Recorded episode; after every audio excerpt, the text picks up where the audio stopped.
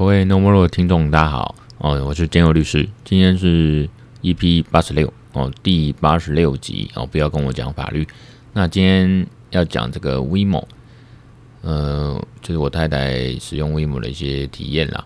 那还有一些事情，那大概讲一个临时的被呃找去陪侦哦，就陪同做侦讯笔录去调查局。当然不会讲太多，因为侦查不公开。那另外还有一个讲十八岁公民权的事情哦，这个大概是两周前的事情。那今天也算是个集杂谈。那我下一集才会讲另外一个，在八十七集会讲有关文创的东西。我点到为止。好，那今天就讲 WeMo 嘛，我们来杂谈。那 WeMo 这个事情呢，因为最近其实也很忙，我也大概两周左右没有更新。那今天刚才抽空也是来。呃，爽聊，录个音哦，录 p o d 在那里疗愈很爽。那这件事情就是 WeMo，WeMo 我有骑过啊，我也有 APP 啊，大家下载手机下载 APP 才能使用嘛。那要绑定信用卡吧。然后当然这种电动车就是有点像遥控。那当然在企业那一端，他们后台也是可以侦测相关的使用的数据情况跟资料。然后。我太太因为有些需要，她有时候常常会骑，不管是 GoGo 还是 WeMo。那 WeMo 其实我们一般自己体验的经验，或者看一些网络上人家来分享，使用者分享，其实 WeMo 我觉得骑起来没有很好骑。我怎么说呢？就是可能它的维修，应该说它使用上会有点没有那么灵敏，或者说刹车很紧。这个事情呢，就发生在这个呃。呃，我太太也就在十二月二十一号哦，就是骑车。那晚上那天还下雨，那她在板桥的时候就是骑车骑一骑，她觉得刹车有点问题。那骑一骑之后呢，她就就摔车了啊。那据她所述啊，就是就是这个威马骑这个车子啊，就是刹车有问题，很紧啦。那等于说很紧，就忽然就急刹，那她顿点，他就摔倒了。那摔倒之后，人有点受伤，那车子也有一些损坏嘛。那他这个人呢，就我先说结论跟重点，就是他没有做一些呃呃查证，或者做一些呃保全证据。所谓保全证据，录音录影啊，还是说把车子拿去自己呃给人家检查哦。那他这个人就好心呢，他就把车子最后反正就是停好了，然后也通报了，虽然自己也受伤，不过他也是。通报这个 WeMo，然后跟 w i m o 说这个他有摔车，然后他说这个刹车问题，请 WeMo 那边自己要注意。哦，好心通报，那当然 w i m o 那边按照他们 SOP 惯有的这个那个回应呢，他们就把这个当做就是车祸事故、交通事故，然后就就就是要回应，不管是客服口头回应、电话回应，还是说 email 回应，APP 回应就叫我太太这个使用者呢、用户呢，我赶快去报案。哦，不要跟什么对照这个车祸的对方哦，什么私下和解要去报案，那这样子，那其实就顺便跟听众这个倡导一下，这种通常这种事情哦，你就是要拍照，然后去验伤哦，找这个医疗院所或诊所、医院验伤，那拍照就身体有受伤了拍照，然后当然有证人最好，有监视器是最好，那录音录影哦，那个手机可以录影画面哦，这个包括车子当下是外观怎么样，那它的。一个部位，比如说那个呃油门的部分吹起来什么声音，刹车什么情况，最好还是要录啦，不要嫌麻烦。因为我太太就像一般人、一般民众，就是怕麻烦，怕麻烦就没证据，没证据都是你自己在讲。哦，那如果站在这个 WeMo 这个企业方，我也觉得呃可能是你自己胡诌了，搞不好你自己天雨路滑或者骑车呃分心了或不注意，还是说自己不小心跌倒来弄坏我的车。那当然。呃，有时候有些用户可能真的也是狮子大开口，还是来找麻烦，还是一堆理由，所以让企业方他们也会很小心。那不过，呃，总之那个车子后来后来呃，WeMo 他们拿回去修嘛，然后就说，哎、这个刹车都没问题啊，那车子很多损害啊，就是他们都很客气啦，他们的客服教育训练都非常好啊。不过这个企业可能就是我不说了，反正他们就。嗯，损人骂人不带脏字，然后都是言下之意，就是说啊，可能就是你自己呃造成我们车子的损害，要你赔，那账单就来说六千多哦，这样子。那当然他们没有什么证据啦。哦，那我我我我是说，这时候企业方就是都有证据，比如说他的使用者的情况，上一个或前几个使用者哦，使用的时间、地点，然后都没有反应或提出意见，说车子有什么问题，就你有问题，就你这个这个女的，就我太太啊，用用车子有问题。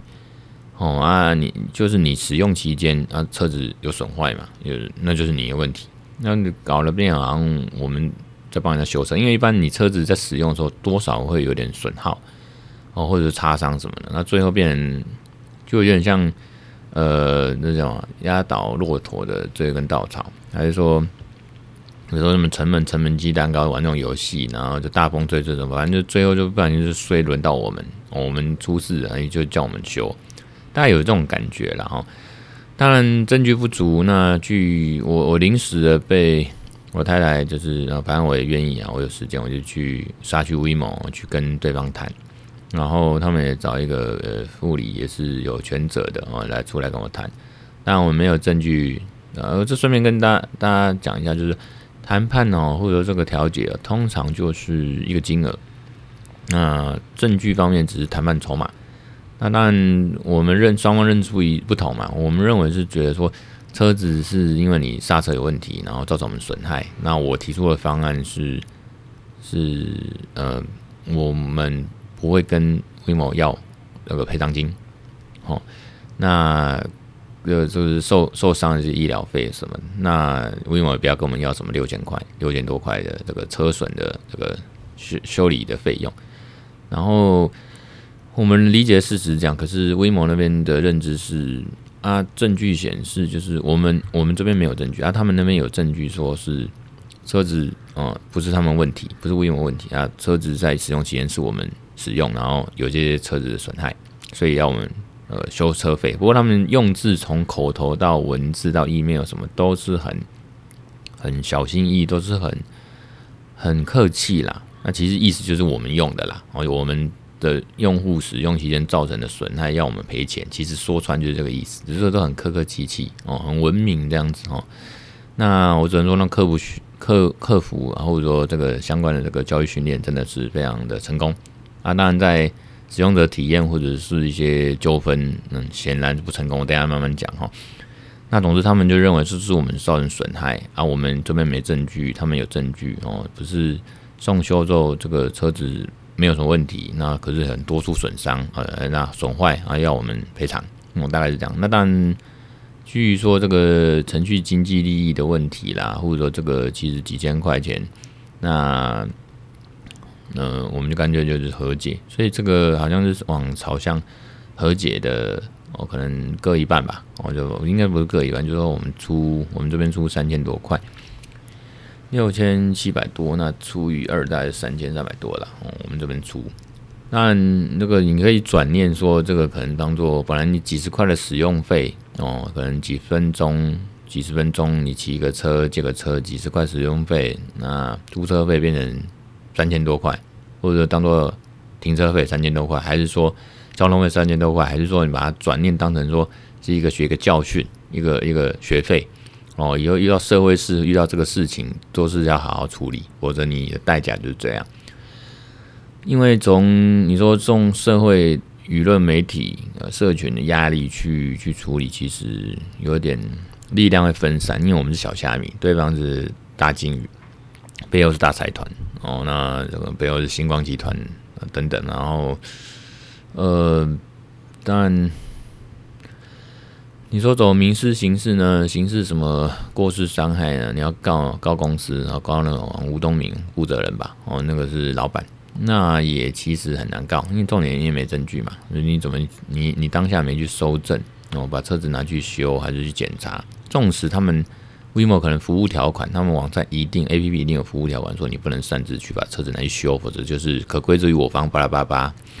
那这个部分，可是，一旦你如果当下。事情发生当下，摔车当下，你拿去送修，不管是认识的还是说真的找一个修车厂哦，那呃机车行去检查，可能花个几百块，因为这个我以前有好像讲过。总之就是有一个文章啊，就是我写过，就是说你去给车子机车行去检查而已，没有需要检查，可能就要三百块左右的一个检查费。那个是机车同业工会上面有公告，而且通常都会挂这个贴在挂在他们机车行的墙壁上。总之就是花个什么三百块当下去检查，因为如果你抓到他们对对方刹车真的有问题，然后这个都是证据嘛，对方就算你违反了什么什么制式化规定，那个以消保法而言，可能也是。无效，或者是不利于这个消费者解释，应该要无效哦。所以你只要抓到对方的把柄哦，Waymo 那种把柄，你就是可以去去大声讲话啦，去谈判啦，甚至就是把他们弄翻。那我要讲的是说，总之这个事情暂时从某一个程度来讲会落幕。可是呢，嗯、我觉得有时候这种就是一股气。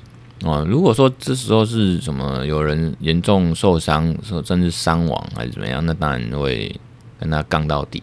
哦，可是因为这种就是几几百几几千块而已，那自己也是傻哈。那个我们这边的人自己傻，还没有去好好的找全证，因为就是懒。一般的民众哦，就是懒。那懒的话呢，法律保护懂法律人或者说勤劳的人，那你不懂法律哦，那法律那你也。不积极，那你法律就是保护人家嘛，不会保护你嘛。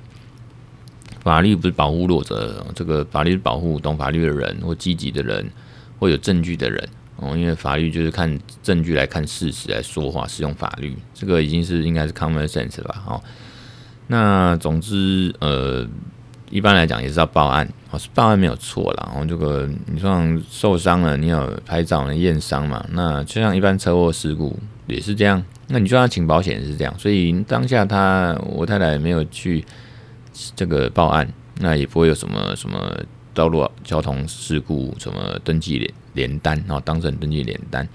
那呃，我就说不不要偷懒啊。那从这个事情，我们太太当下当然是有用系统，把 APP 啊什么去回报。那去跟 Waymo 讲说，你们这个我们认为这个刹车右刹车有问题哦，那整台按的时候，整台车会这个急停翻覆，然后那刚起的时候就造成翻车了。然后呢，这个当然就没证据，对方也就是听听而已，看看你你写写哦，那大概就是这样子。那不过就是从身旁的呃骑 Waymo 人觉得说，这个他们的车哈，满路上一堆刹这个车子啊，每个台刹车很常常都有一些问题。所谓问题就是太紧吧，哦。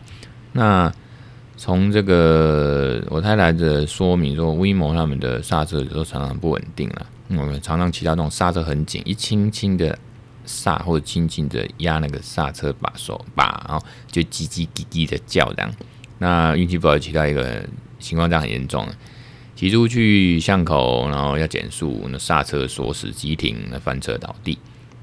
那呃，好心通报，我太太好心通报哦，那个威某说，我，还怕下一个乘骑乘的人跟我一样，结果就被威某当成是我们用户造成他们车体受损，然后来报价要请款叫我们赔啦哦。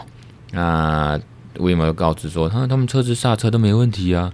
那当然，这个东西就是一定是有一个标准哦，这个同业公会什么一些标准，那标准可能有些范围，呃，或许他们都在范围内，那是不是接近那个快要不及格？这个我就不知道。那总之就没证据嘛，我、没证据就只能只能这样主张哈。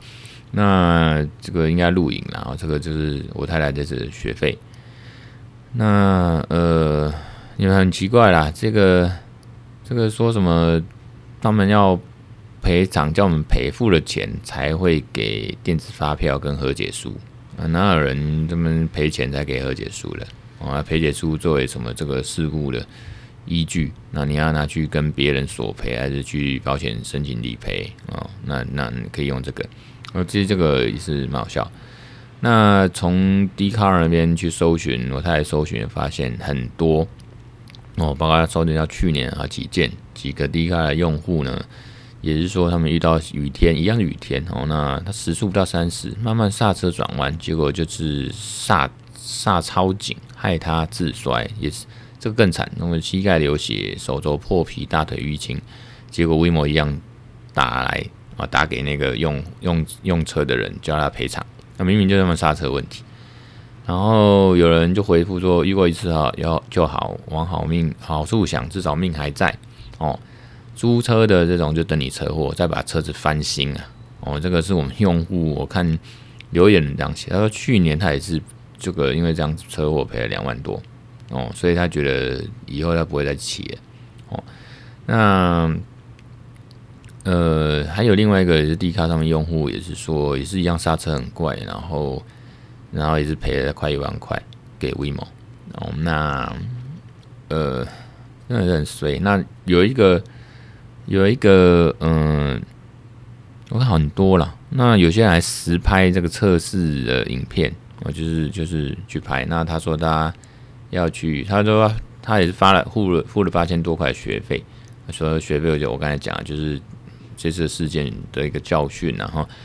那他们用户就觉得 vivo 刹车不是很好，很烂哦。那使用体使用者体验是这样。那因为刹车这种东西完全是消耗品嘛，那拿去就跟他理论，基本上是也没什么好讨论哦。刹车力道不够，也就是它的品质其实不够 OK 哦。因为我自己也骑过 Gogoro，觉得 Gogoro 骑起来蛮蛮蛮顺，蛮蛮爽，就是没有什么不好驾驭的问题。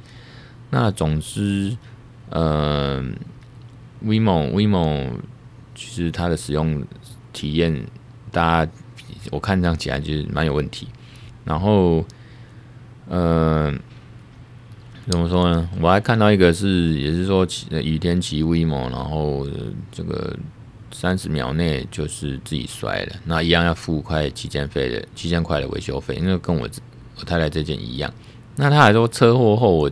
几天内我测试二十辆左右的 WeMo，这个很有时间加精神。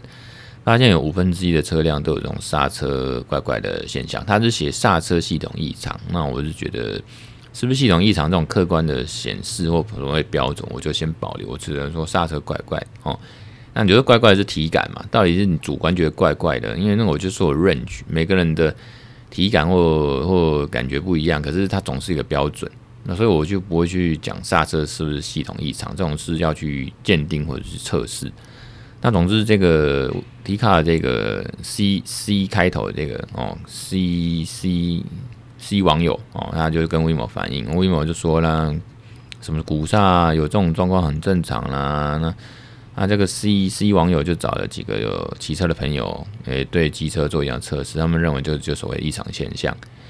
然后他在去年八月四号去看车，哦，勘验车子，然后就做一个责任的厘清。WeMo 的态度就是他们也没问题啊，他们有法务团队上法院，反而要向这个 C 网友提出损营业损失这样子。那当然，C 网友他觉得没什么好吵，他就直接付钱。可是他的立场坚定，他说钱他付，他没差这个钱，他就是觉得放任这种设备哈。他是写老旧，我反正这种他的意思说放任这种设备给人家骑啊，骑到出事一句话没有给人家这个安慰还怎么样，然后就说这个状况很正常，要撇清责任，啊这个情况很不可取。那其实我那一天我又刚才讲嘛，其实昨天我就忽然下午就临时跟威猛约好哦，这个代理就代理我太太，就是我是他的。呃，代理人哦，他代表我太太去跟 WeMo 谈，那他们那边呢，就是是两拨金金啊，因为他们有时间、有资源、有人跟你慢慢耗嘛，啊，他们也不会承认错嘛，然后总之这种不管是自动呃电动车还是这种自动自驾车，反正证这种证据都是在对方那边，车子甚至在他那边，或者说这次是人家的啊，一些专业的东西我们本来不懂，就是要透过证据的保全去搜证，或者说去鉴定。那你东西都在人家那边，你都还车了，那还要鉴定什么呢？所以这是一个教训，是一个学费。然后我会建议啦，刚才讲说你小虾米一个的小虾米对着看一下大鲸鱼，那这种专业的东西呢，你也不懂，你也没去做鉴定，你还要花时间跟自掏腰包费用去做鉴定，我划不来。那我会觉得，你说这个透过这个网络的舆论呐，哦，媒体压力，我觉得。我看了一些案例，哦，其实也也有限。我看新，我搜寻到一个新闻事件类似的，那他甚至是买的哦，电动车也出了事情，然后一样，这个无证据，责任很难厘清。那我觉得媒体这边有限，那民事、刑事更是证据不足。所以呢，我会觉得啦，因为我自己也是消费者消基会的义务律师，哈，我会建议啦，我会建议啦，就是我们消费者们哦，消费者加 S，就是大家消费者就是要集结一些力量哦，要对付，也不是要说对付了，就是遇到这种情况哦，就是要把这种所谓的消费争议，因为我们消费者保护法、消保法里面就说，我们消费者他们是企业经营者，这没错吧？他们提供的服务跟产品啊，提供服务就是我们花钱去租这个以时计费啊，去租这个这个摩托摩托车。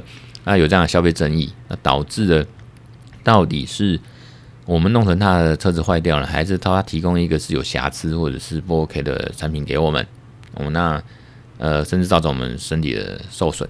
然后呢，这个要往消基会，消基会是财团法是民间，那或者是说各地市政府的消保官哦，那边去，我们消费者们要去那边寻求协助哦，跟请他们帮我们处理或申诉啦，结合。义务律师们的这个力量，民间的力量跟官方的各种力量跟资源，你才能去改善消费权益跟环境哦。这个，所以也就是说，具体的说，呃，像这种事情，我们最好就去不要说贸然的，不管有没有证据，都不要贸然的去告什么民事赔偿、刑事这个什么过失伤害告诉。我觉得就是去简单一点，就是去哦上网就可以去当地的市政府按那个申诉。哦，三申诉，那后续就来调了啊，至少说留一个记录，哦，多一点，他们这种有纠纷啊、有争议、有申诉的案件，其实就是对他们公司的一种抗议。那这种数量越多，其实，在市场上或者在商誉上、名誉上，他们其实也会受到一些影响。这种就是积沙成塔嘛，啊，所以我刚才说要把力量，呃，这个这个跟资源的集结在一起。然后另外一个就是。像像我自己是消基会的义务律师，那呃，其实我觉得是可以透过消基会这样有民间公信力的呃力量，还有它有媒体的力量，还有它资源，甚至有律师，然后尤其在案件层出不穷、一直常常发生的时候，我们就是可以呃，那个消基会有时候会帮忙，除了个案帮忙这个做申诉跟做一个发函，还有这协调以外。他可能会看到说，这个 WeMo 毕竟也是大公司，然后这个也是影响到我们生活跟民间还有这个交通安全的，或人身、人身跟财产安全的一个很重要的事情哦。因为这个很普遍，呃，普遍遍及每个呃那个市井小民嘛。那这样的呃消费争议呢越来越多，那申诉的消费者越来越多，在这个情况下，他们可能就会成案子。哦，什么叫成案？如果大家都一起提一个团体诉讼，那全部的这些消费者有做这个消费争议，我们大家提一个消费诉，那个团体诉讼，哦，依照消保法的程序规定，消一个消费诉讼，那甚至有义务律师免费的，消基会这边帮你们去去提告，哦，去调解，哦，然后呢，那再来就是呃媒体的力量，因为我们一个人哦，你说要找什么？你要自己在论坛嘛，哦，那个力量有限。哦，那何况人家大部搞不好也是有公关或媒体力量，这个把你这个消毒或盖掉。所以呢，你透过这样子，像消基会这样子有呃社会舆论压力，有媒体的力量哦，那呃去帮你发声，其实会比较好。然后呢，呃，总比我们自己说去什么论坛啊什么，我觉得那还是说找明代那个案这种明代。那当然，如果你当然我刚才讲的，除了市政府这种消保官跟消基会这种民间的，那明代也是一个啦。可是你个案当然有限，明代有时候真的觉得，哎，而且你要点证据，明代可能才会理你嘛。哦，明代那边其实有力量有限，因为他有点证据，刚才就讲说没证据，那明代不会帮你做什么记者会。哦，那如果你你有证据，然后记者会开了，明代帮你开记者会了，然后媒体来报，那很多人哦，不是你，那搞不好很多这个所谓的消费者受害，那当然这个就有力量，有可看性。可是就是没证据，甚至没证据。我现在讲的就是没证据的情况下，就是消基会那边比较会去去动用一些资源、力量、管道去去搜证或者去抽查还是怎么样哦，反正工业局还是什么局哦，去去严格去抽查或管制。哦，因为这个真的是要透过这样子玩才有办法了哈。那后续如果有什么新的发展，还是说我们真的有去追下去，真的去透过消基会等等这些管道的力量资源去申诉，去嗯，怎么讲？就是希当然希望有所改善，因为我们不希望看到什么不好的事情发生嘛。因为有时候通常就是出事呢，会真的有改善呢，不管是业者改善，还是说这个法规改善，还是说整个呃抽查检验哦那个测试，还是说鉴定能改善，就是因为出事出有人死了哦，问题很大了，层出不穷。嗯，才会有所改善。可是我们当然不希望真的发生才来改嘛，所以要怎么改，就只能透过小机会这样子去改改看。当然，通常我们看到这种八千晨报啦，还是说什么真的 Apple 有什么问题啦，然后云端这个料库都没了，然后云端储存出包，那消机会才真的真的出了大事，出了事，那消机会才出动。可是当然希望不要有事情发生的时候才来做。哦，这个大概就是最近 WeMo 的事情。那我也不敢，我也不怕说讲出来啦。啊。这个东西反正我也没签保密，然后我也说我们确实没证据嘛。可我们体感上怎么样，很多消费者也都是这种使用者体验嘛。我们言论自由嘛，我们真的是体感上或者说体验上就是这样嘛。我们讲出我们认知所认知的嘛。哦。那就是刹刹车觉得就是不好骑，因为有时候真的就是说一样正常的车子，可是骑起来有些就比较顺啊，有些就是比较不顺。那当然每个人体感不一样，有些人敏感也是大拉拉，可是它一定会有个正常范围哦，就是说卡不好卡啦。哦不不是说你真的好像有我刚才讲客观上就是什么系统异常还怎么样，那个就是要鉴定哦，不是谁说了算。那这种就是好不好骑嘛。哦，所以我举个例啊，就是说一一瓶酒，那酒你喝起来什么苦苦的，或涩涩的，或不好喝，那不好喝，每个人见仁见智，有人觉得好喝啊，甜甜的，人家喜欢喝甜的，我不喜欢喝甜的酒。可是说酒是不是如果坏掉，哦，那是不是去检验，真的就是有细菌还是怎么样，还是味道整个的变质？哦，放太多太久，还是什么天气太热温度，那个就是有客观标准嘛。所以大概就类似这种这种举例了哈。大概是这样，那干嘛？我光一个 WeMo 我就讲二十七分钟，因为这个刚发生，我实在是觉得不是很开心。然后，那总之这个 WeMo 事情是这样。那培真呢，就是我们工作是这样。我本来想说最近是还好，没什么事情。嗯，当然就工作量或者是什么案件也没有很多，或者变少。然后就礼拜三下午应该就可以写写文章吧。就突然不到中午就被 Q 去。哦，这个调查局做陪侦哦，陪同侦讯，也是说就忙了一整天。那那个新闻，这个法律，这个怎么讲？侦侦查的新闻，这个事件有上新闻啦，所以这个也不方便多讲。总之，我们律师工作是这样，常常忽然就哎被 Q 了啊，被这里找去这个帮忙陪同侦侦讯哦，做这个呃讯问笔录、讯讯查笔录。那可能就是在调查局，调查局完之后，可能就要去呃地检署这样子。那搞不好还还要被开这个法院的羁押庭，决定要不要羁押或交保这样子候传。大概就是这样。所以，我们律师工作哈，真的有时候就是这么突然 on call 哦。如果不管这种算诉讼案件，有时候非讼案件也是更是如此。你常常就 on call 嘛，人家企业主就是要找你嘛。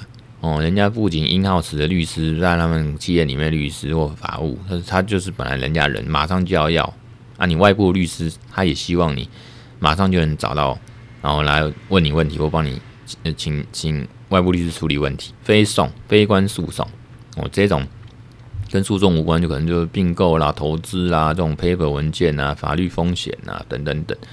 投资建议涉及到法律，就是这样，就是更是 on call，随时随传随到哦。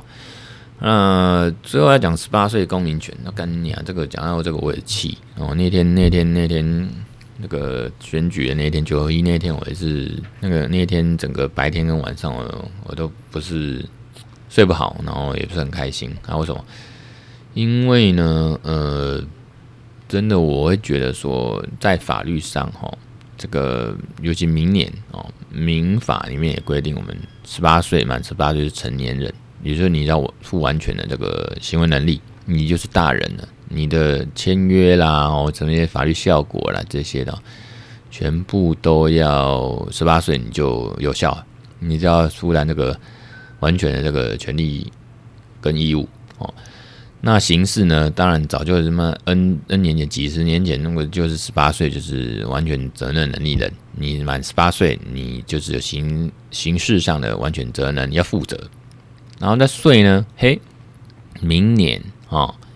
明年也是也是，我看一下，明年也是十八岁，哎，成年，你很多税法上面的综所税、房地合一税，哦，那个遗产税啊、房屋税、地价税、土地税，全部都要，哦，全部都要这个十八岁就要负这个相关的这种税务啦、行政责任、哦，义务跟责任。然后呢，很笑笑，就是哎，大家都。当初啊、呃，大概两周前的公投的结果，呃，不，嗯，应该说这个修宪啊，然后人民这个复决的结果，那以结果来讲，应该本来要九百多万票才能，如果九百多万票的同意，哦，才能通过十八岁就是有公民权哦，那你可以选举这样子，你可以选举。然后呢，呃，最了解就是这个。实际上，同一票就有四百多万，然后不同意票也是四百多万，而且还不同意票大于这个同意票。那我就觉得很扯啦，因为我本来我就预计说应该是不会过，因为没那么多人。我们在投票前大家就知道预计是投票率很低，哦，大家没去投票，所以那门槛也很高嘛。所以我就想说，应该是。同意票没有过门槛，然后同意票应该还是会大于不同意票吧？哦，大概是预计。可是他竟然是不同意票大于同意票，呃，那我就觉得这个是很扯，这真的是蛮扯的。就是怎么会有这么多人不同意呢？哦，不同意呢？所以我那时候就气到在脸书上发文。那当然后面还有人来跟我这个辩论，在留言的地方辩论。我是能理解为什么这次或承受这次选举结果，然后说穿了，我还是比较站在民进党这边。哦，我先讲我的立场，可是我无法接受说，我我能理解跟承受这次选举结果败选嘛？哦，可是无法接受修宪十八岁公民投票权是不同意大于同意票的状况。那我就反讽嘛，我恭喜台湾跟维持跟科威特这种国家一样啊，就是这种落后。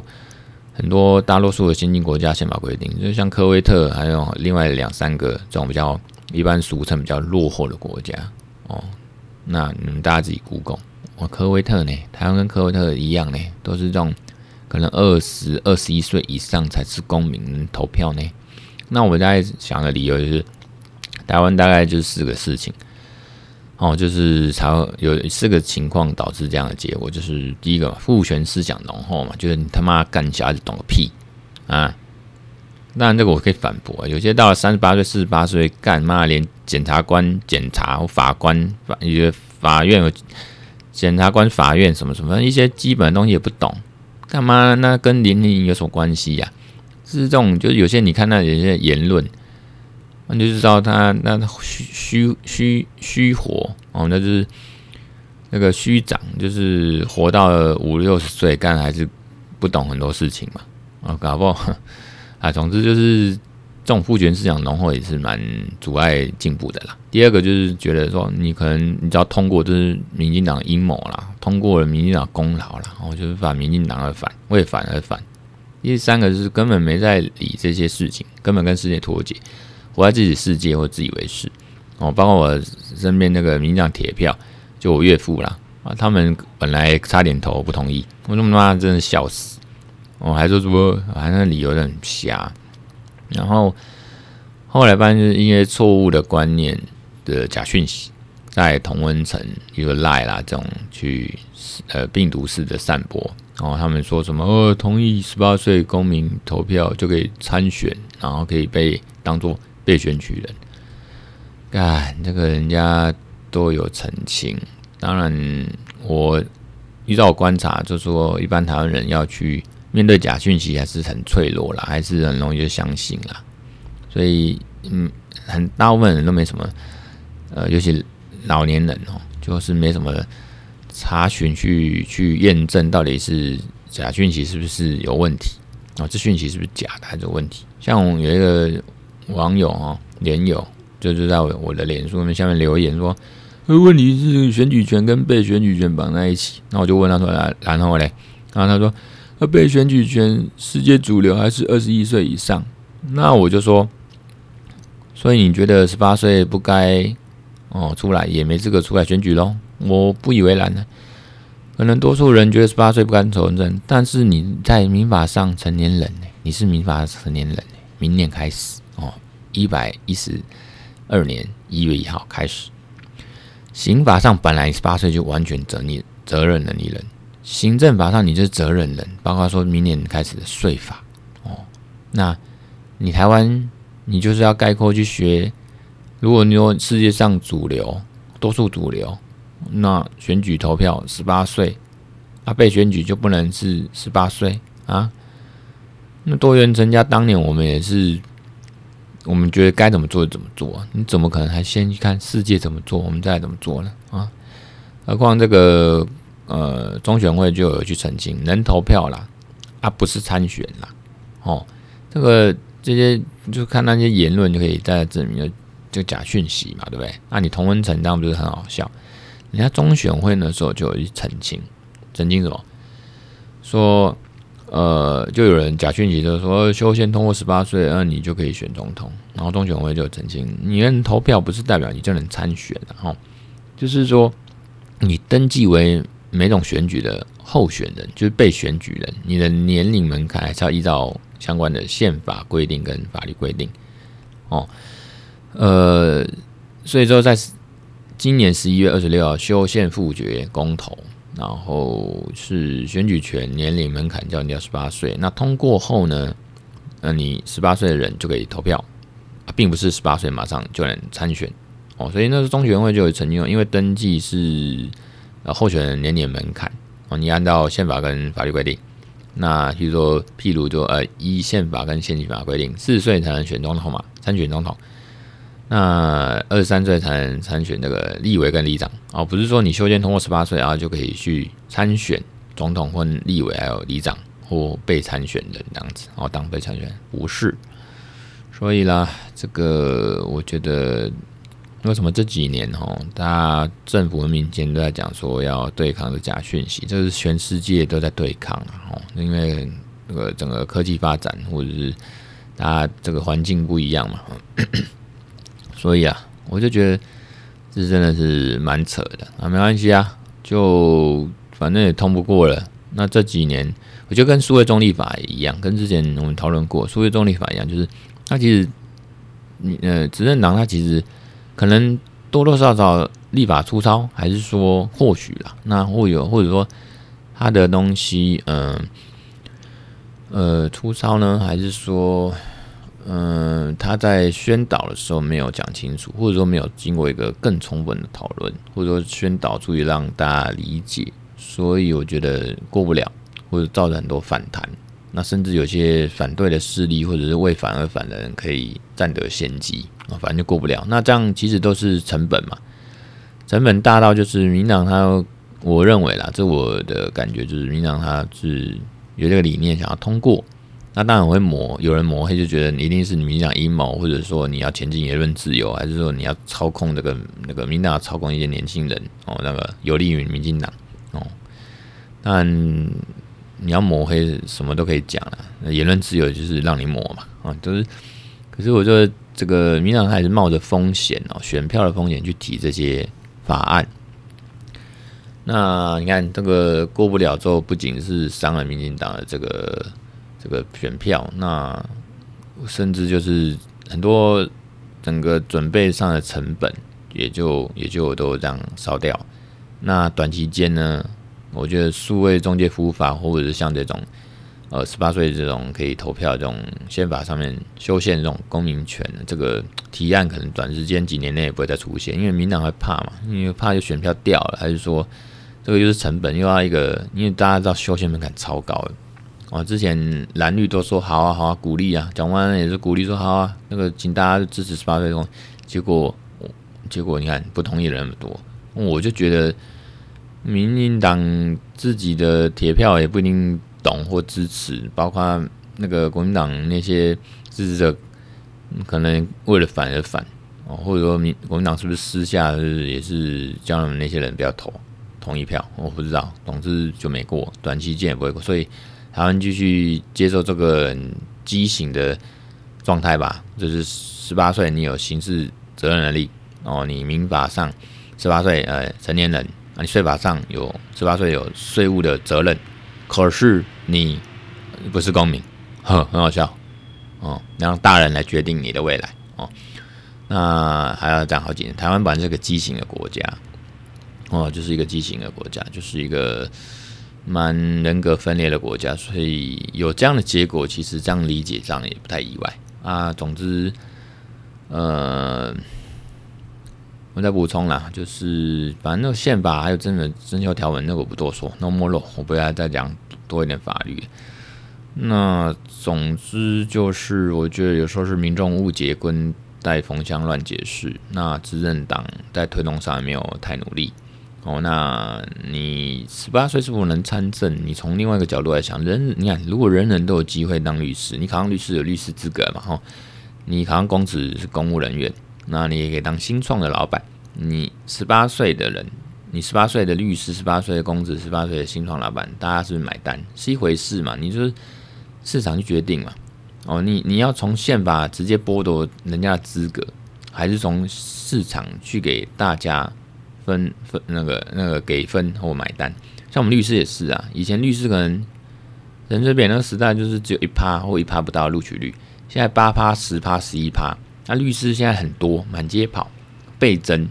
那你会不会给年轻一点律师机会？还是你觉得年轻律师不行？还是你觉得年轻律师比较好？因为比较冲劲，而且都真的有在做事。这个就是一样的道理嘛。那选举人被选举人也不是一样吗？哦，所以这次这样这个十八岁修宪的结果，说穿就是老实承认啦，就是那些根本根本就看不起，也不相信十八岁的家伙能普遍能。谈出什么事情，做出什么事情嘛？哦，就是从以前的经验来看，现在跟未来的年轻的素质啊，就很惨啊！我觉得这样很可笑啊，哦。